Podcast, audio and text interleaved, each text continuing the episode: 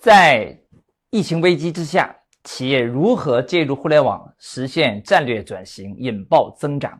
那我们提出来的解决方案呢，就是打造人联网战略啊。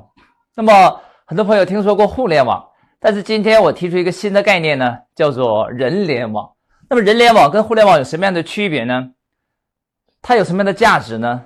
它可以在这种特殊疫情危机之下给我们带来新的机遇吗？我们就在今天跟大家详细探讨，如何在地面业务不能开展，甚至企业现金流都很紧张，甚至公司面临巨大危机的条件之下，让我们及时开展人联网的战略，让企业化危为机，走向新的快速成长之路。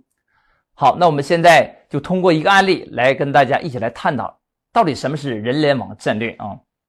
好，我们一起来看一个案例。那么，首先大家来看啊，这是一家非常知名的餐饮公司啊，我相信所有人都知道了啊，叫麦当劳。就在疫情危机之下呢，我听说有一些国内的餐饮公司啊，它的现金流岌岌可危，好像有几家大的公司爆出来，现金流支撑不住三个月。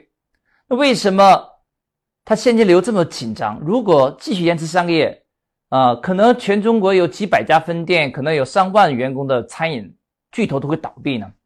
是因为它是典型的重资产运营。重资产，什么叫重资产啊？我给大家来详细介绍一下啊。那么重资产分成三类啊，我们称为三类重资产。那么第一类重资产呢，叫做物力重资产。物力重资产就是我们自己去租个门店，我们自己做装修，我们自己投资后厨，我们自己买桌椅板凳，所有的硬件的投入。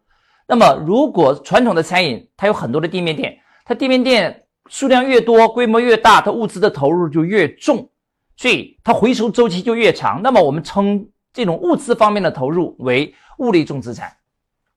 那么，第二，为什么餐饮它现金流岌岌可危呢？因为餐饮行业它一个巨大的开销是人员工资，啊，很多餐饮公司可能是一年要请几千人、上万人，工资的开销就几亿。那么我们管大量的人力方面的成本的开销呢，统一称为叫人力重资产，啊，那么还有第三种重资产叫什么呢？叫做运营重资产。什么叫运营重资产呢？就是这个项目在执行过程中有很多不可控的因素，会给我们的运营造成巨大的麻烦。就好像这次疫情危机，就对很多餐饮企业形成致命性打击。那前两天有个企业家就是做餐饮的，他直接跟我说，本来年夜饭他订了两千桌，平均每一桌的收入是两千块，他过年期间至少有四五百万的收入。结果就是因为这一场疫情危机，所有的年夜饭全部取消，他。一次危机损失掉了四五百万，那么这是四五百万，还只是前端的损失，还没有包括后续持续的损失，因此这是一个巨大的风险。那么我们管这种不可控的运营过程中的外界因素对我们形成潜在的干扰，我们也称为一种风险，叫做运营重资产。所以重资产有三种形态，叫物类重资产、人力重资产跟运营重资产。那么好的资产状态，就是把重资产的这三种风险全部屏蔽掉。那么要把物力重资产变成物力轻资产，要把人力重资产变成人力轻资产，要把运营重资产变成运营轻资产，这才是真正的轻资产。那么现在我们就来看一下，同样是做餐饮、做连锁、开遍全世界的最出名的餐饮品牌麦当劳，那么它在全球。超过三万七千家餐厅，但是你们知道吗？它却是一家超级轻资产的公司。即使有这样的疫情危机，对麦当劳的运营也不会产生太大的影响。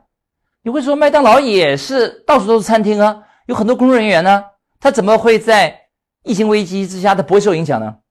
好，我们来看一下麦当劳到底是怎么做的啊？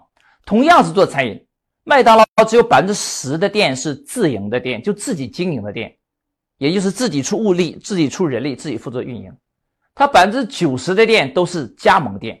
那么加盟的店的特点就是别人出物资，别人出人力，别人做运营，然后麦当劳旱涝保收，稳定收后续的钱。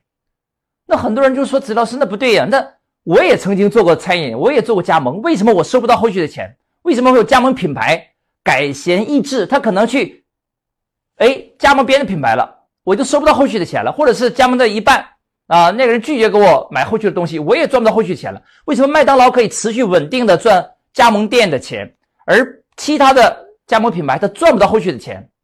是因为麦当劳他做了一个非常巧妙的设计。大家来看我这标题啊，麦当劳赚的钱呢，绝大部分不是餐饮的钱啊，比如说卖汉堡、卖薯条、卖可乐，这个钱对他来讲是九牛一毛。他真正赚到的钱是什么呢？是房地产的钱，他赚的是租金的那个钱。麦当劳是怎么做的呢？他是如何把重资产的行业变成轻资产，而且旱涝保收、持续稳定盈利的呢？我们来看一下，他是怎么解决三大重资产问题。变成轻资产，然后快速连锁，走遍全球的呢？我们来看一下啊。那么麦当劳的盈利方式啊，它的经营特点就是，它的店绝大部分不是他自己经营的，他呢是负责选址，根据他多年的经营的经验，他找到。一个城市最优秀的商圈、最有成长潜力的商铺的位置，当他用他的交通地理位置、人流量的一个预测模型去预测它会未来持续稳定盈利之后，那么他们就会直接由总部出资把这个商铺买下来，或者是什么呢？签一个超长期的租约，做长期的租赁。那比如说一口气就租二十年或租四十年啊，甚至直接花钱买下来，买下来之后他并不吃亏哦，因为他已经预计好了这个地方，它的人流会持续成长，它的商铺的租金的价格会持续的上升，所以他就把这个地方选下来买下来，然后或者是长租下来。当然，这个买下来的资金也不一定是他出的，他这种大品牌，他就很容易低成本融到钱的。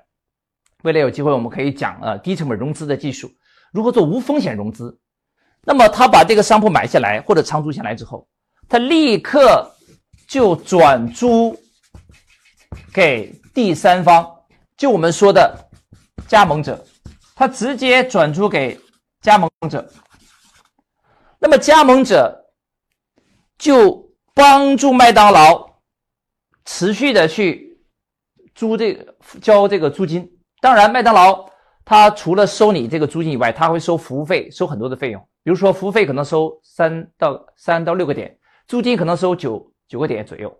所以，加盟者实际上承担了这个加盟店的建设的成本，就是我说的物力。